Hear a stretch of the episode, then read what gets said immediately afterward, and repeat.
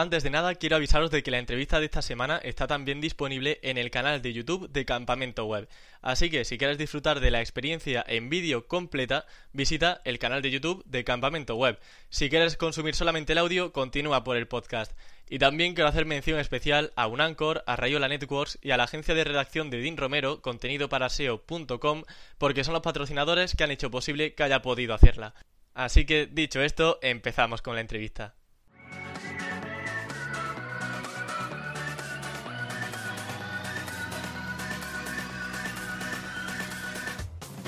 Muy buenas a todos y bienvenidos una vez más, un lunes más, al podcast de Campamento Web por Emilio García, el podcast de SEO y marketing digital con más buen rollo y que necesitas para optimizar tu web al máximo.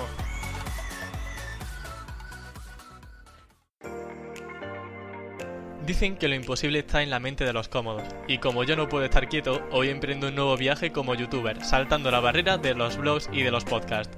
Mi nombre, para los que no me conozcáis, es Emilio García y voy a recorrer las calles de tantas ciudades como pueda para entrevistar a referentes en el sector digital. Así que, como no podía ser de otra manera, este programa lo estrenamos en mi querida ciudad natal, Córdoba. Podría decir que he recorrido cientos de kilómetros para hacer la entrevista, pero casi con saltar de la cama he acabado aquí. Aunque bueno, también debo deciros que no estoy solo, me acompaña mi equipo y un invitado muy especial, Juan González, conocido por su blog y agencia Useo.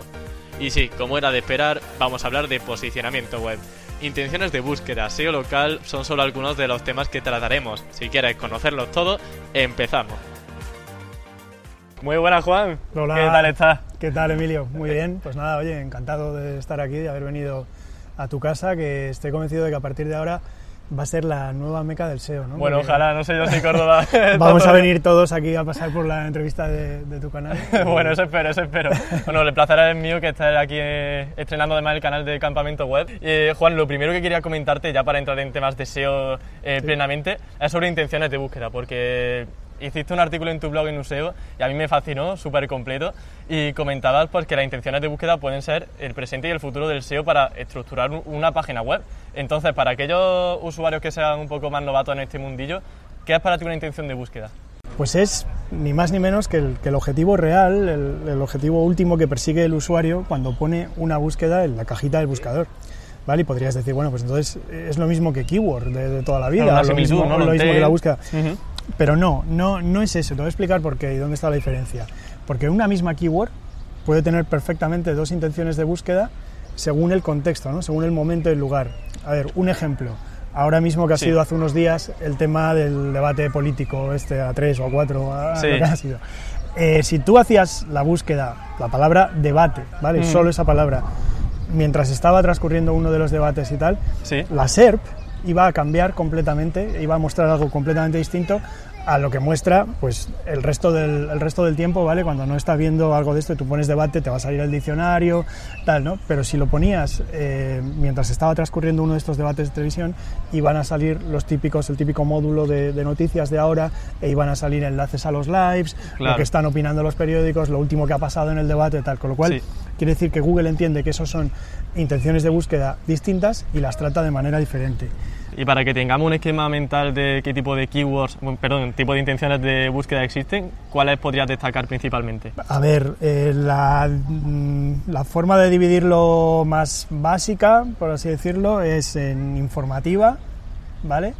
Sí. Eh, de navegación, que es cuando, cuando estás buscando un sitio web concreto, ¿no? una página web concreta. Vale, ponemos la marca quizás al final y así Google sabe específicamente que... Sí, saben que quieres ir a Amazon, ¿no? O sea, que es neveras Amazon, pues que quieres Sí. ir a Amazon, esa es navegacional eh, o de navegación. Y la otra sería la transaccional, ¿no? La de compra, ya cuando pones comprar. Eso es la, la división más básica que se hizo desde el principio, pero vamos, hoy en día ya sabemos que, que no hay solo tres tipos de SERPs, ni mucho menos, Claro. o, tres, o tres módulos en las SERPs. Hay- Ojalá, hay, ojalá. Muchísimos, hay muchísimos más y por supuesto está por ahí como muy importante, por ejemplo, la local, eh, ¿vale? Cuando buscas direcciones para ir a un sitio o, o a veces la de, dentro de las informativas hay muchas diferencias. Está la informativa simple, ¿no? No simple, de, de saber un dato. Que, que esa Vale, a esas menudo- tienen peligro, ¿no? El peligro ese de... Claro, que a era lo que iba a menudo, decir ahora. a menudo Google está respondiendo ya por su cuenta, como en plan, ¿para qué te voy a mandar a una página? Para que te diga esto, si te lo puedo poner yo en el primer resultado de la SERP, lo tienes ahí. O sea, ¿cuánto es? 80 por 200. Pues venga, ahí lo tienes. Hmm.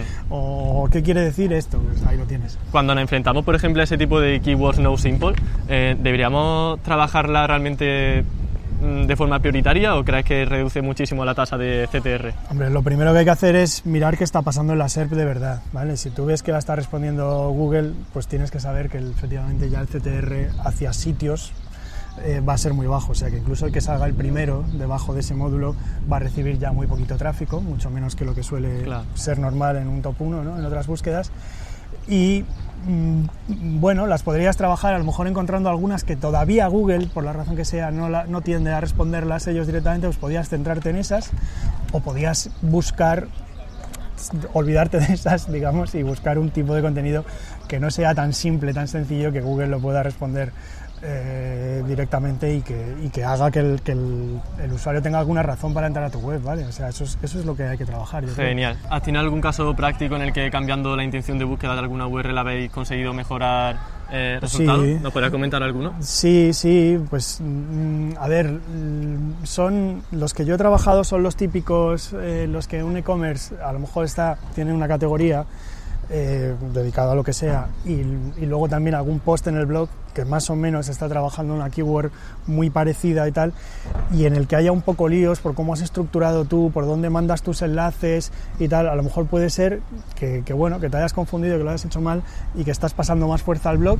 Entonces el blog en teoría debería ser la que está más preparada para posicionar, pero claro, Google prefiere ver páginas de categoría ahí, ¿vale? El resto de la competencia son páginas Claro. de categoría y, ento- Y lo entonces sabemos porque está en el top 10, o sea, tú ves Claro, el top lo 10 ves, y lo ves. categorías. Y entonces es muy sencillo. Una vez que digamos que deshaces el pequeño lío que tienes, ¿no? Dejas de, pues sea porque eh, te cargas esa, ese post del blog, ¿no? O rediriges a la categoría, o porque simplemente haces lo posible para que el enlazado interno con los anchors correctos y tal vayan hacia la categoría. Una vez que consigues que la categoría sea la que de verdad posiciona en primer lugar dentro de tu sitio para eso y tal, pues se suelen conseguir bastante buenos resultados. ¿vale? A lo mejor pasas, te habías perdido por ahí en la segunda, tercera, cuarta página, etcétera, y vuelves un poco a donde te correspondía y tal por hacer eso. Genial. Y hay un aspecto que también me resulta muy interesante, porque en tu blog, en el artículo que tienes sobre intenciones de búsqueda, comentas eh, la aplicación de intenciones de búsqueda a el Consumer Journey. ¿Podrás explicarnos un poco cómo sería este proceso para aplicar intenciones eh, dependiendo del proceso de compra en el que está el usuario? Sí, a ver, lo primero de eso es decir que en prácticamente ningún nicho es corriente que el usuario realice una venta a los pocos minutos de haber hecho su primera búsqueda dentro de ese tema, ¿no? Eso, eso no es corriente en absoluto. Eh, hay algún nicho en lo que puede que ocurra más o menos, pero es, la excepción y no la regla. Entonces, ¿qué es la regla? Pues la regla es que alguien, cuando tiene la primera necesidad, ¿no? o la primera vez que se da cuenta de que le hace falta algo, pone una primera búsqueda y desde ese momento hasta que de verdad compra, pues a veces pasan meses. O sea, en ciertos nichos realmente Sí. es un proceso de informarte poco a poco. A veces te das por vencido, luego varias semanas después dices, ay, voy a volver a buscar, no sé qué, ¿vale? O sea que eso es lo que se llama eso es lo que se llama el buyer's journey, o sea, desde que em, se te crea esa necesidad hasta que de verdad la resuelves comprando algo. El buyer's journey se hace muchas veces 100% online, o sea, tú no sabes nada de un tema, lo buscas primero on- online y te vas informando, ves por aquí webs, te enteras de que hay otra cosa que existe que a lo mejor es mejor que lo primero que pensabas, tal, todo eso, ¿vale? Y entonces lo que tenemos que hacer con nuestro contenido es eh, adaptarnos a esas fases, ¿vale? Hay, como mínimo hay tres fases. Primera fase es un poco la de interés, la- las primeras búsquedas que haces, la segunda es la de consideración y la tercera ya es la de decisión de compra, ¿vale? Se podrían hacer hasta cinco, pero bueno, nos vamos a quedar como Vale. con esas tres. Pues tú tienes eh, la oportunidad de preparar contenido para cada una de esas tres fases, ¿vale? Es un funnel, es un embudo, ¿por qué? Porque la primera fase es mucho más, es mucho más amplia, ahí hay mucha más gente y se van a ir desanimando, muchos usuarios Vale. no van a ir pasando a la siguiente ¿Puedes fase. poner algún ejemplo de keyword que pueda ser para esa primera fase? Pues no sé, o sea, por ejemplo, eh, es una más informativa, ¿vale? Como eh, qué hacer para adelgazar, o sea, pues no sé, ¿no? O sea, Vale. ¿qué, qué podría o hacer? para- análisis de tal producto, ese estaríamos en un paso siguiente. Eso ya es un paso siguiente. Eso es, si ya te has enterado que existe una categoría de productos o un cierto producto y tal, pues eh, ya pones una keyword más como de, de comparar, ¿no? Vale, pues vamos a seguir si quieres con ese ejemplo de qué hacer para adelgazar, ¿de acuerdo? Sí. Tenemos Tú ese pones qué artículo. hacer para adelgazar, ahí, si te sale una página de producto que vende una cosa, eso no te interesa, ¿vale? O sea, Google realmente ya lo sabe y es, es difícil que lo ponga, pero si por cualquier razón apareciese ese tipo de página, el usuario que está en una fase tan inicial ¿no? de, su, Sí. de su búsqueda, de su proceso, aunque entre, se va a ir enseguida y no, no va a comprar, no está listo para comprar, Claro. ¿vale? Y una vez que ya te has informado de eso, imagínate que la opción que dices que más te gusta es, mira, yo no quiero gastar en productos, no creo en estos productos milagros, dietas no, porque soy un tío muy poco disciplinado, deporte, quiero hacer deporte, ¿vale? Y entonces Vale. ya, pues mejores, eh, mejores rutinas de no sé qué, o empiezas a lo mejor a interesarte por el running, o sea, ya, es, ya es otra cosa completamente, ¿vale? O sea, ¿qué tengo que hacer?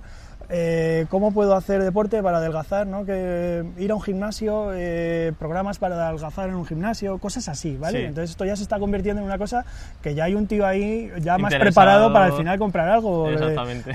puede ir por el, fíjate que es como un árbol, ¿no? Que se ramifica, Sí. puede ir por el lado que sea, puede ir por unas zapatillas, puede ir Sí. por una suscripción a un gimnasio, o sea... eh, mm, pero eso es, esa es la fase de consideración. Todavía, todavía tampoco está maduro para, para comprar, ¿vale? O sea, se está empezando a decidir y tal.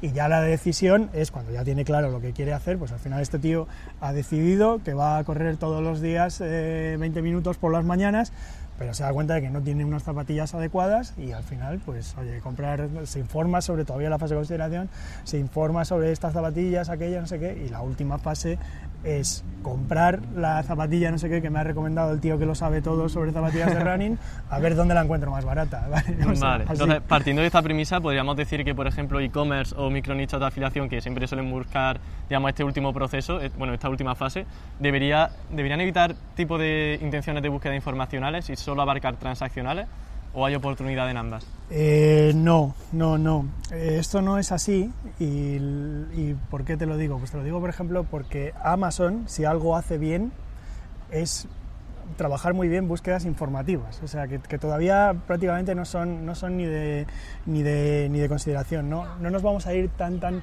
tan tan atrás como lo de eh, qué hacer para adelgazar, porque probablemente eso Amazon no te lo, no te lo contesta, pero sí que las, las primeras eh, eh, orientado a producto, lógicamente, pero la, primera pro- pregunta que puedes hacer sobre zapatillas o tal, o sea, si no sabes nada, ¿no? O sea, eh, qué zapatillas comprar para running no sé qué, pues mm, estoy bastante seguro de que Amazon, o si no Zappos, que le pertenece a Amazon, tiene ti- está posicionando ahí con sus páginas de categoría o de alguna de producto y qué, ¿por qué? Porque hace reviews, hace comparativas, hace cosas, ¿vale? O sea que, que eso lo trabaja muy bien.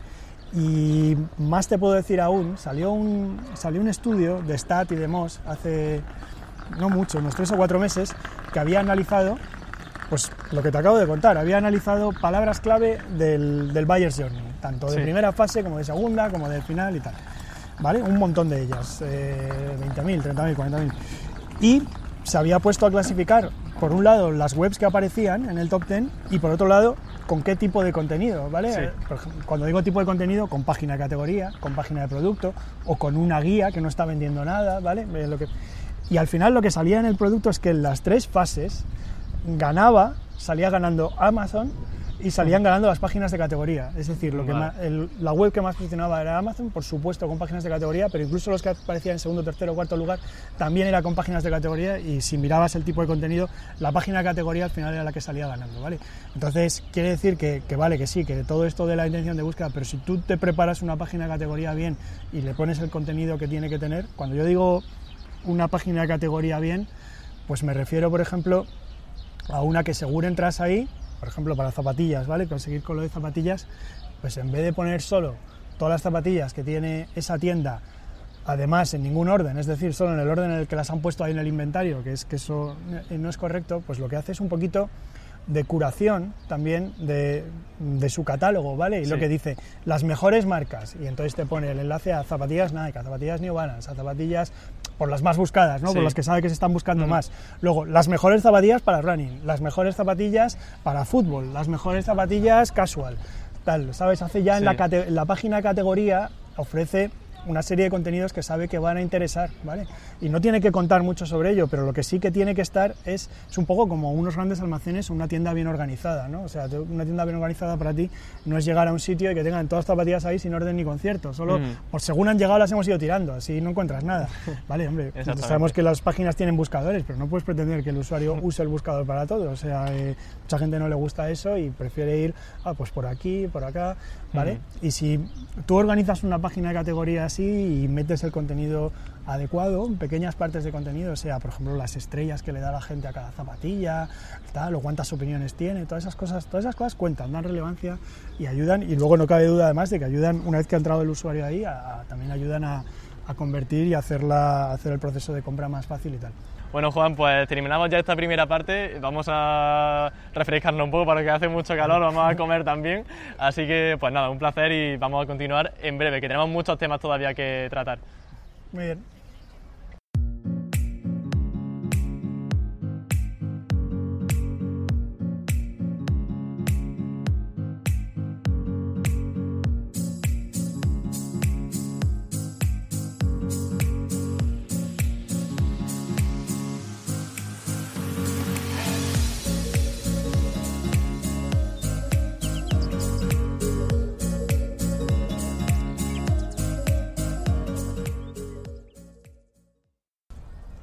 Bueno, Juan, pues estamos ya en la sombrita, descansando un poco de este calor sofocante que hace ya en Córdoba. Mejor, mejor, sí. sí. Y bueno, vamos ahora a una sección un poco más dinámica y entretenida, creo, que va a ser sobre una serie de dinámicas que te voy a proponer. Y la primera va a ser para conocerte un poco más, pero con un punto de vista un poco más negativo, ¿vale? Voy con mala idea. a ver cómo te... SEO negativo. Exactamente. La idea se llama el test del salseo, así que vamos a conocerte un poco más de, eh, en el fondo. Y la primera pregunta que te quería hacer era cuál ha sido tu mayor cagada en cuanto a SEO, porque siempre hablamos de éxito, de que todo sale bien, pero no sé si tienes alguna cosilla que nos puedas comentar en esto. A ver, sí, o sea, con toda sinceridad, no todos son éxitos. Es verdad que se tiende, se tiende mucho a, enseñar mucho más lo que ha salido bien y tal. Respecto a cagadas, a ver, yo, yo qué sé, sobre todo del principio y tal, de cuando yo estaba aprendiendo en mi primera fase con, con mi primera web y eso, me imagino que haría muchas, pero te digo la verdad que es que ahora ya ni, me acuerdo, ¿no? O sea, de cómo tal. Por decirte una reciente, o sea, vamos, reciente, por lo menos de, creo que ha sido el último año, año y medio o así, y que la tengo, me acuerdo yo más porque con todo esto del, del, bug de desindexación de Google que ha habido hace poco me, lo ha, me lo ha recordado y tal. ahora la URL de repente de Google. Sí, pues esto no fue de repente, esto fue por un tal. Entonces, ¿qué pasó ahí? Ahí lo que pasó es que eh, yo le recomendaba al cliente que desindexásemos una serie de URLs que quedaban que ya estaban completamente obsoletas y que quedaban además en el protocolo HTTP, que, no, que ya no es el que usamos, ¿vale? Ya usábamos el HTTPS y andaban por ahí en el index, las habíamos visto en Search Console, que estaban en el index todavía y tal, y yo le dije que había que desindexar todas las URLs. Y además le puse la lista, las que ya no me acuerdo, 20 o tal, ¿no? Y entonces, este es un cliente además que lo quería hacer todo, todas las recomendaciones que salen de la auditoría las quería hacer él y tal. Y bueno, pues yo, eh, pensaba que lo había explicado bien lo que era y, lo dejé. Entonces, la cagada, ¿cuál, ¿cuál, fue la cagada? Pues bueno, de repente unos días después me llama y me dice, oye, que, hemos desaparecido que hemos dejado de, indexar. Y yo, ¿cómo? Pero, ¿cómo, cómo, es posible? Tal, lo miro, bueno, efectivamente, es verdad, no estaba ninguna. Y, y, y nada, y lo miré, me di es, rápidamente empecé a pensar yo en eso, ¿sabes? Y entonces, bueno, me metí ahí a Search Console, al antiguo, a lo de la, herramienta de eliminación y vi que efectivamente salía como eliminado todo el sitio, pero, pero solo en el protocolo HTTP, ¿vale? Lo que pasa es que cuando tú dices, pones la raíz y dices eliminar todo el sitio, Google lo advierte, lo advierte ahí en pequeñito, pero lo advierte que va a quitar todas las versiones, ¿vale? O sea, cuando tú quitas una sola URL, quita esa URL en el perfil en el que estás ahora. Sí. Pero en cambio, cuando dices borrar la raíz, y yo esto la verdad es que lo sabía, pero bueno, no me había pasado nunca y, mi cagada es pues no advertírselo al cliente como tal, ¿vale? Oye, cuidado que aquí hay un peligro gordo de eliminar todo el sitio, entonces no hagas raíz todo el sitio, sino que coge las mm. URLs que están en la lista y una a una, entonces no se lo advertí y bueno, pasó esto, ¿vale? ¿Qué es lo bueno? Que esta cagada pues no, no, tuvo mucho efecto porque eso se elimina inmediatamente. Tienes ahí hay un botón que dice volver a incluir. Entonces volver a incluir y a los pocos minutos ya estábamos de, de nuevo ahí y tal. Pero bueno, entonces nada, nada irreversible al menos. Pero sí, bueno, no sé, es, es, un ejemplo que se me ocurre de, hace poco, ¿vale?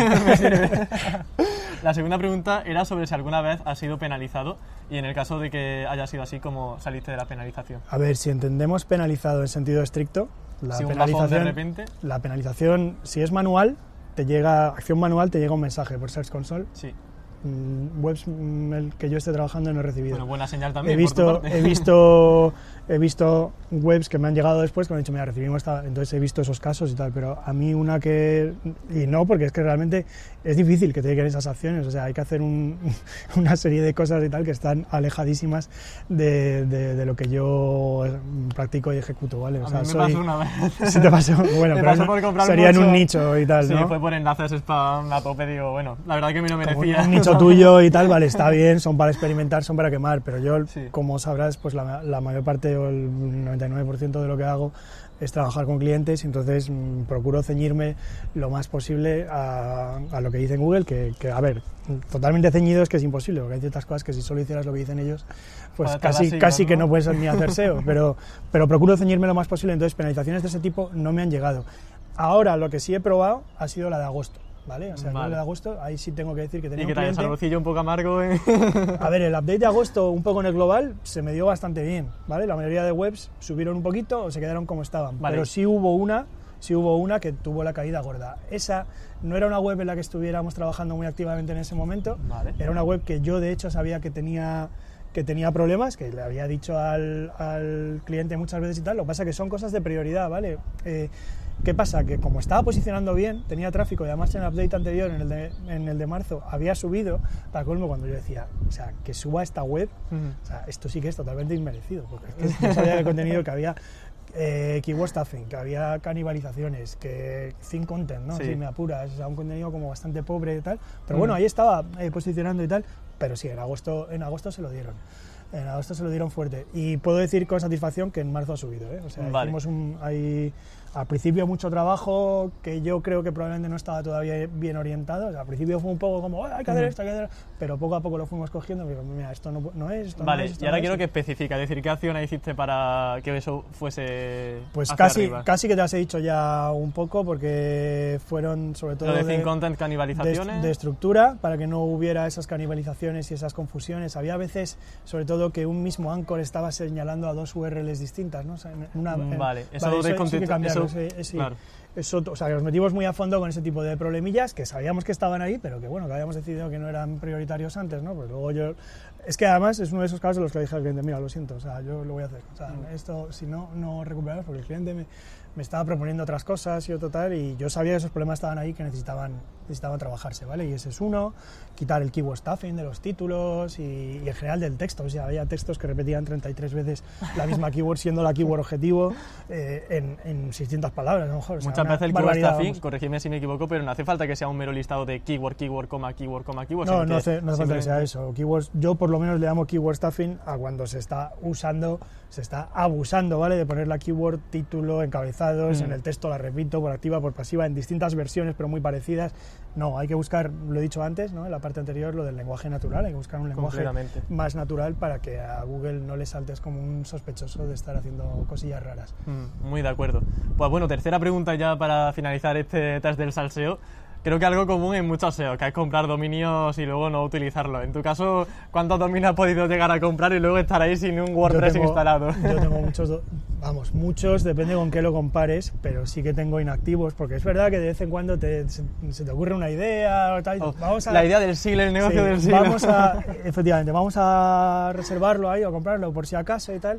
Y luego, según pasa el tiempo, pues yo en mi caso, pues porque estoy muy ocupado con el trabajo para los clientes y, y- lo poco que tengo libre se lo dedico a mi blog y tal, pues al final no tienes el tiempo para desarrollarlo y cuando te acuerdas seis meses después de que tenías ese dominio, dices, qué idea más mala, o sea, esto, esto no va a ningún sitio, esto no... O sea, seis meses después ya eres otra persona y esa idea te parece absurda y dices, bueno, que expire porque tal. Son Hace pocos, Ujú. pocos los que los que mantengo después de un año. O sea, para mí la prueba es si ha pasado un año y un año después me sigue si- pareciendo buena idea, a lo mejor la tendría que trabajar. Claro, pero la verdad es que y ya está, ¿no? creo que ya lo sabes perfectamente que es que yo no trabajo nichos, entonces pues no lo sé. Bueno, Juan, pues terminamos este test del salseo. Creo que ha salido bastante bien y además, pues hemos demostrado que ahora una persona normal y corriente y que tiene fallos como todo el mundo. Sí. o sea, no viene de Marte. Muy bien, pues continuamos con la segunda parte, con el segundo juego de campamento web. Bueno, pues Juan, continuamos con la segunda parte. Vamos ahora con. Eh, sí, parece mentira, eh. creo que el nombre es muy malo, pero bueno, he hecho lo que he podido. y además, esto trae premios para los espectadores, porque eh, entre la- los aciertos que tenga Juan, vamos a poner en la descripción del vídeo una serie de enlaces gratuitos repli- replicables. O sea que tiene una gran responsabilidad bajo, Vale, bajo tu respuesta. Así que vamos, si queréis, con la primera noticia. Bueno, no he explicado la sección, importante también. Estoy empezando, no, no os preocupéis. Digamos, voy a decir una serie de cuatro títulos de noticias, ¿de acuerdo? Y Juan, en este caso, va a tener que adivinar si son verdad o mentira. Entonces, la primera de ellas es: La fiscalía no encuentra expertos en SEO que le ayuden con la reputación de Púnica. ¿Verdadero o falso? Falso. ¿Falso? Yo creo que falso. ¿Sí?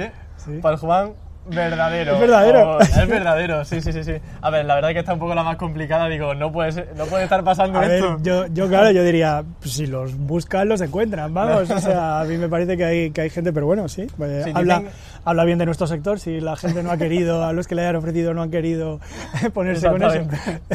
Digo, bueno, y dicen que no eran lo suficientemente cualificados y que no sabían las tareas que había que Eso no me lo creo. Digo, ver, o sea, eso no me lo creo. pero algo, algo raro está pasando ahí.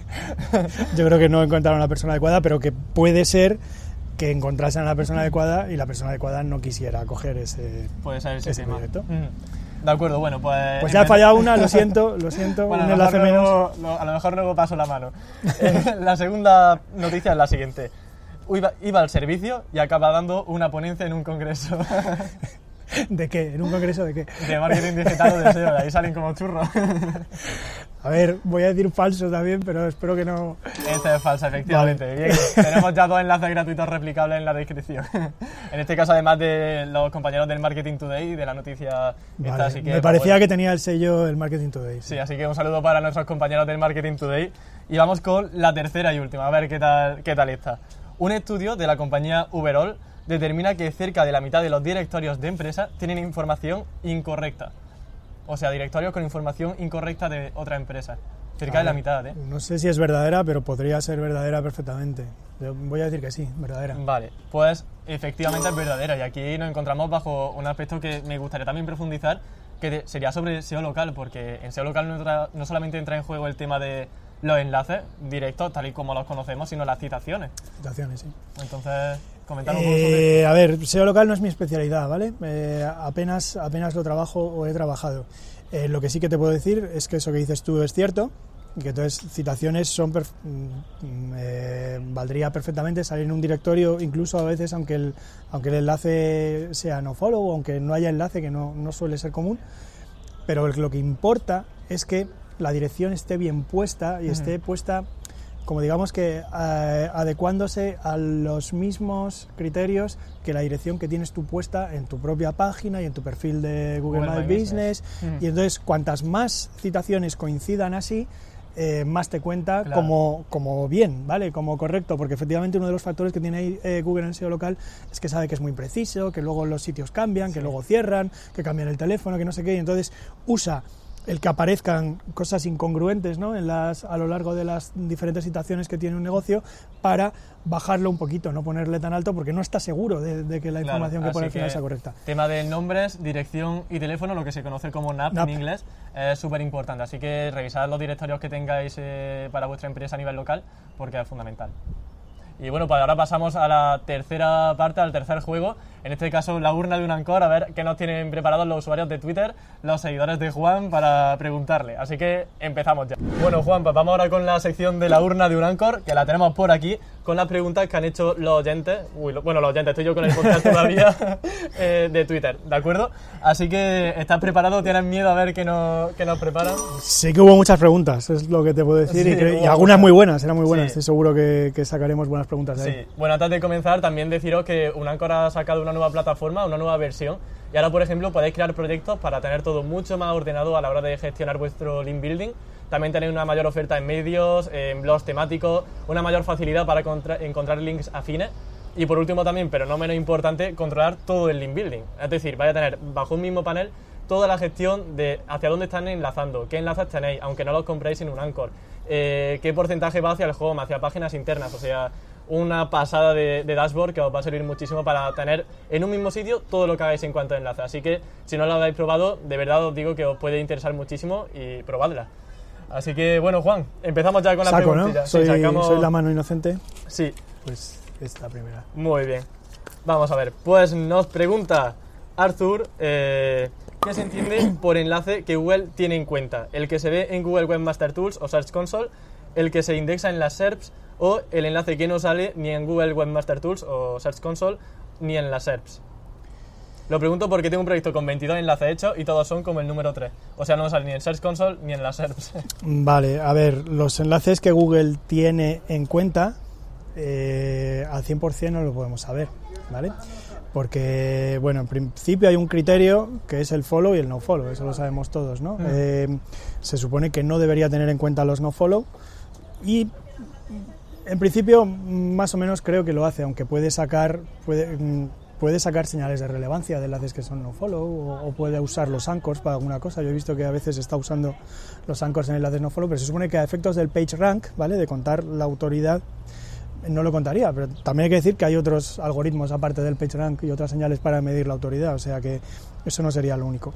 Eh, entonces, como tal, mm, como respuesta principal a la pregunta, es que no realmente no se puede saber al 100%, ¿vale? Porque tienen criterios luego para descartar enlaces que consideran spam, artificiales o tal, y no te lo van a decir. O sea, no te van a decir este lo descarto y este no.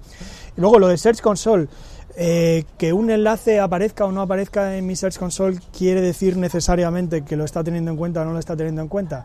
Pues yo te diría que no. Yo te diría que casi seguro que te vas a encontrar alguno dentro de Search Console que es muy posible que Google no esté teniendo en cuenta y aún así te lo pone ahí.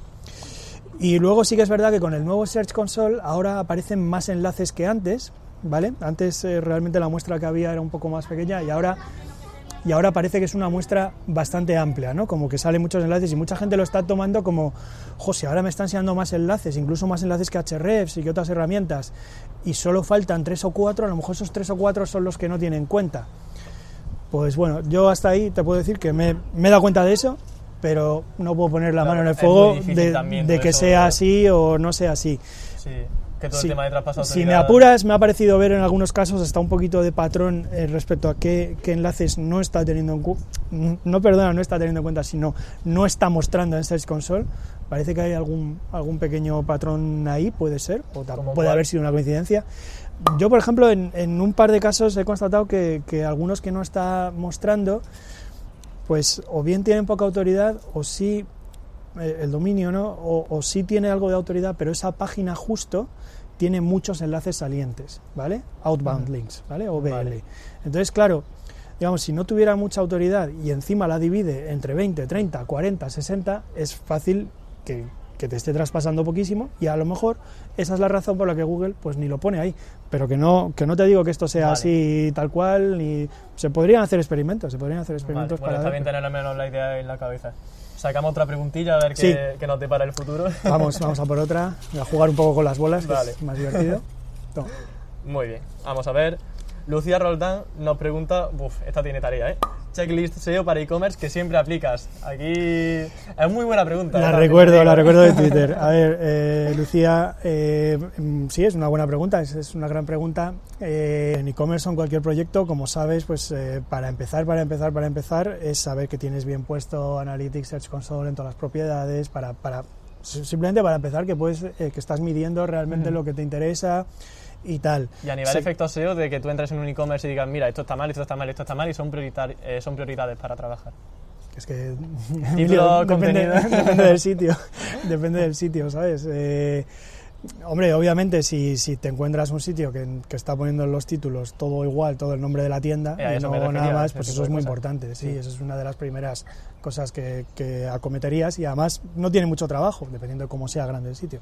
Si, si estamos hablando de 100 páginas, pues redactar 100 títulos, porque no valen, pues no tiene mucho trabajo y es una acción que puede dar bastantes resultados, sí. Pero vamos, con eso creo que no estoy descubriendo nada dentro del Y algo SEO. más, entonces, que hagas también a nivel e-commerce, eh, dar algunos, algunas puntualizaciones sobre temas que trabajes siempre. A ver, a nivel un e-commerce, y que digas, mira, pues... te puedo decir una ¿qué cosa, revisas? te puedo decir una cosa en la que fallan muchos que me he encontrado Vale, y entonces eh, suelo aplicar mucho y, y pronto. Hay mucha tendencia a poner en el menú y por tanto enlazar desde todas las páginas y desde la home y tal, poner absolutamente todas tus categorías. Y eso a mí no me gusta, o sea, me parece que en muy pocos casos puede estar justificado que enlaces desde todas las páginas del sitio a todas las categorías. O sea, como bien sabes, cuando enlazas a todo, es como si no enlazaras a nada. O sea, hay que, hay, que hay, que, priorizar un poco, ¿no? Todo el mundo tiene, eh, o sea, ley de Pareto, o sea, todo el mundo tiene una serie de páginas que son más importantes para ellos, e incluso dentro de las categorías, todo el mundo tiene unas categorías que son más importantes y habrá que priorizarlas de alguna manera. Entonces, una de las formas de priorizarlas es dejar fuera del menú principal que se repite en todas las páginas a las que no son importantes, ¿vale? Y además es que ahondo más tienden encima a tener entre sus categorías algunas que se han quedado obsoletas, que ya no tienen productos o que tienen un solo producto y tal. Entonces, por ahí muchas veces eh, yo actúo, ¿vale? O sea, por ejemplo, le digo al cliente rápido, venga, no vamos a, vamos a dejar de enlazar a todas las categorías porque no tiene sentido y vamos especialmente vamos a dejar de enlazar a estas o vamos a deshacer en la estructura estas categorías que solo tienen un producto o que ya no tienen ninguno o que es una, es una repetición de la categoría que tienes aquí, o sea, meterle mano a la estructura para empezar, sí, sí, de las acciones que más pues, rápido hago. Me parece genial. Eh, sacamos otra pregunta si quieres. sí, sí, sí, que nos sacamos ahí. Una y del final, muy bien. Va con bolitas. Sí, va con bolitas pegadas, que madre mía. Seobilidad. Consejos sobre los puntos que ha de tener una hoja de categoría y una ficha de producto en un e-commerce para estar perfecta, a ser posible en términos de SEO y conversión. Mil gracias. A ver, lo de la categoría casi que lo vamos... preguntas difíciles, ¿eh? Sí, sí, he cogido de las, de las temas difíciles. Lo de la categoría, si no te importa, casi que la vamos a pasar o tal, porque es que creo que la he respondido cuando hemos hablado antes. Lo repito muy rápidamente, o sea, que no sea un mero listado de productos. O sea, según han entrado y tal, ahí pongo el producto, el nombre, el precio, eso es lo peor que puedes hacer, ¿vale? Eh, lo mejor sería lo contrario, lo mejor sería que ofrezcas un poquito de curación respecto a lo que hay, especialmente si es una categoría grande o importante dentro de tu sitio, las mejores marcas, las que más se venden, las que más se buscan, long tails que hay importantes, que esté todo por ahí bien estructurado y tal, ¿vale? O sea, eso lo dejo un poquito. Producto, mucha gente me viene con el problema de qué pongo en el producto, si es que no, eh, yo claro, yo tengo el feed del distribuidor y no tengo nada que poner ahí, hmm. siempre tienes algo que poner, o sea, aunque sea opiniones, por favor, haz un esfuerzo por conseguir opiniones de los, de los usuarios. Compra no, eso no, eso no. Eso, no, pero sí incentívalas, ¿vale? Incentiva que te, que te dejen opiniones de los productos porque ese es un buen contenido único que puedes tener tú y que si está vendiendo el mismo producto a la competencia, idéntico a ti, no lo va a tener, ¿vale?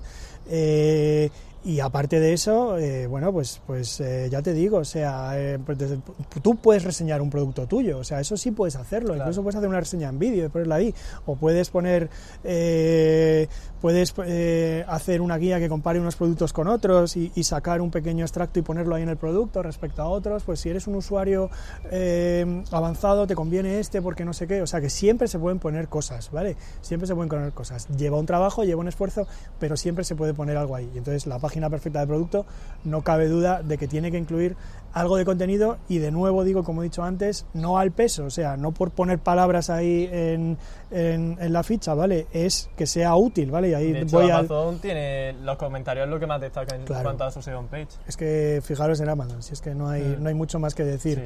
lo de las preguntas y respuestas es buenísimo también, o sea, si la gente no está poniendo preguntas, pues empieza tú preguntando cosas y a ver si alguien se anima a responder, o pregunta y responde tú, ¿vale? Pero sí, que haz ese tipo de contenido, es muy bueno, eh, bueno para el SEO, bueno para conversión si está bien hecho y si es, si es verdadero. Bueno, me encantan los consejos, Juan. Sacamos ya la última pregunta. Vale. A ver quién es el siguiente afortunado que puede ser respondido. Muy bien, pues Alex Morales, ¿qué futuro crees que tendrá Google Discover para generar tráfico hacia e-commerce? Esa, es muy buena, me encanta este tema ahora mismo, Google Discover. No sé cuándo vas a publicar la entrevista, pero vamos, ahora me parece que está candente, candente. Mediados de mayo, entonces no sé si... Sí, sí, sí, pues todavía, todavía será Yo te digo que no tengo por supuesto. Idea, ¿eh? Es la primera que... ¿Google Discover? No sé qué. Google Discover es una especie de feed que tienes cualquier usuario de Android tiene, tiene en, su, en su móvil. Vamos, ah, lo que tiene el historial eso. Ah, vale, pues es que se me había olvidado el nombre. A ver, no es el historial exactamente, son sugerencias y recomendaciones basadas en tu historial o en temas que entiende Google que le van a gustar o no. Y ya te digo que la tiene todo el mundo instalada ahí con, el, con o sea, Android. Cuando entra en Google en tu.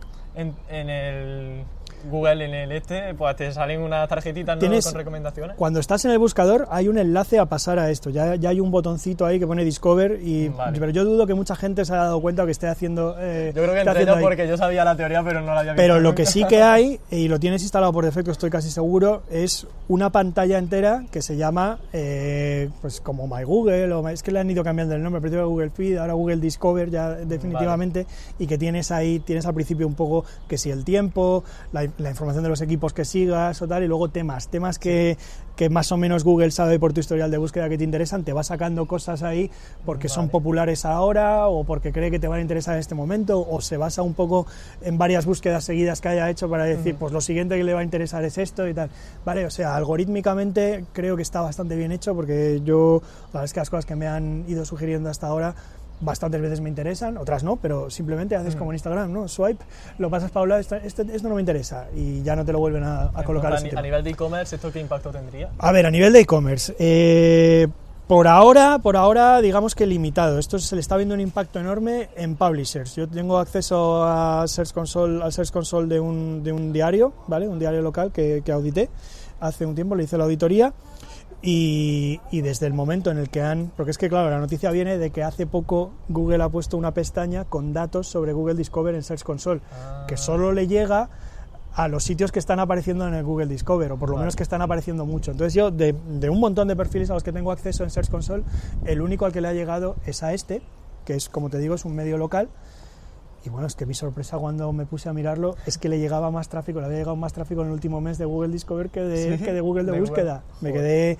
me quedé alucinado, o sea, fue una cosa, esto es la bomba y efectivamente todo el mundo, los SEOs que yo conozco que tienen acceso a, a datos de estos están todos igual, ¿no? Como en plan, entonces hay poquísimo publicado todavía, por, por, no decir que creo que yo solo sé una página que haya hablado un poquito de, de esto, que es un SEO, no sé si francés, que se llama Ayman Lowkill y y hay muy poco sobre ello, o sea, es un campo virgen por explorar y te digo, yo, yo te digo que para mí esto puede llegar a ser como era Facebook en el 2013 o tal, o sea, una fuente de tráfico impresionante. Ahora, para, perdona que te he parado, pero para lo del e-commerce, pues todavía está un poquito por explorar, ¿vale? O sea, no sabemos si el contenido que ponemos en los e-commerce eh, es susceptible o va a ser susceptible de aparecer ahí o por lo menos de derivar tanto tráfico. A lo mejor un poquito, long tails y cosas, ¿no? O sea, pequeñas bolsas de tráfico en determinadas búsquedas y tal puede que haya. Por ahora está más por el mundo del, del contenido, de las noticias y tal, pero oye, no cabe duda de que si hay una forma de, de sacar tráfico de ahí, ¿no? de, convertir esto en, un, en una fuente de tráfico, los SEOs lo acabaremos encontrando. Y, Imagino que también el branding, en este caso el retargeting incluso, podría relacionarse un poco, ¿no? Sí, sí, claro, el hecho de que sean marcas que tú buscas, pues probablemente hará que sea más fácil que se muestre contenido creado o sea, que marketing offline, marketing, marketing, online nuevamente se vuelven a fusionar en esta Sí, sí, hay que decir que es que esto no es SEO estrictamente, o sea, está muy relacionado está muy relacionado con el tema de la búsqueda porque se están basando ante todo en datos de, tu historial de búsqueda para hacerte las sugerencias, ¿vale? Pero, pero va más allá, tío. yo, yo, no lo veo ahora mismo una cosa que se, limite como tal y, me estoy deseando sumergirme en ello y hablar de y, encontrar cosas y hablar sobre ellas. Bien, bien, bueno, un universo nuevo que todavía hay que explorar, hay que conocer un poco, a ver cómo se desarrolla el panorama. Y bueno, por responder a la pregunta, ¿eh? por dejar que sí creo, creo que sí, creo que, que, va a tener una importancia parecida a la que tuvo Facebook en hace 5 o 6 años, a lo mejor y tal, puede llegar a tenerla, incluso para determinados e-commerce, por lo menos los que hagan inversión en contenido o tenga sentido el contenido ahí. Genial, bueno, pues Juan, nada, nada, sin problema. Terminamos ya entonces la entrevista aquí. La verdad que ha sido un placer tenerte en el programa de Campamento Web. Además, hemos hablado mucho sobre SEO para e-commerce, has dado consejos muy prácticos que a mí la verdad que me encantan y estoy seguro de que la audiencia también la habrá disfrutado mucho. Así que nada más, que un placer tenerte aquí en Córdoba, en mi ciudad. digo, un placer. Espero que hayas disfrutado mucho, ¿te lo has pasado bien? Me lo he pasado, me lo he pasado genial, hemos estado súper bien, ha sido súper agradable. Además, hemos estado paseando por rincones de la ciudad y cosas y nada, guay. Córdoba es preciosa, tengo que decirlo. Y, muchas gracias. me lo he pasado muy bien, muchas gracias a ti, Emilio. Muchas gracias, Juan, encantado. Después de la entrevista solo me viene una palabra a la cabeza. Gracias. Gracias a Juan por su implicación, a los cámaras Francisco y Raquel y a los patrocinadores, porque sin ellos no podría haber emprendido este nuevo camino, un camino cuyo rumbo estoy deseando conocer. ¿Me acompañas?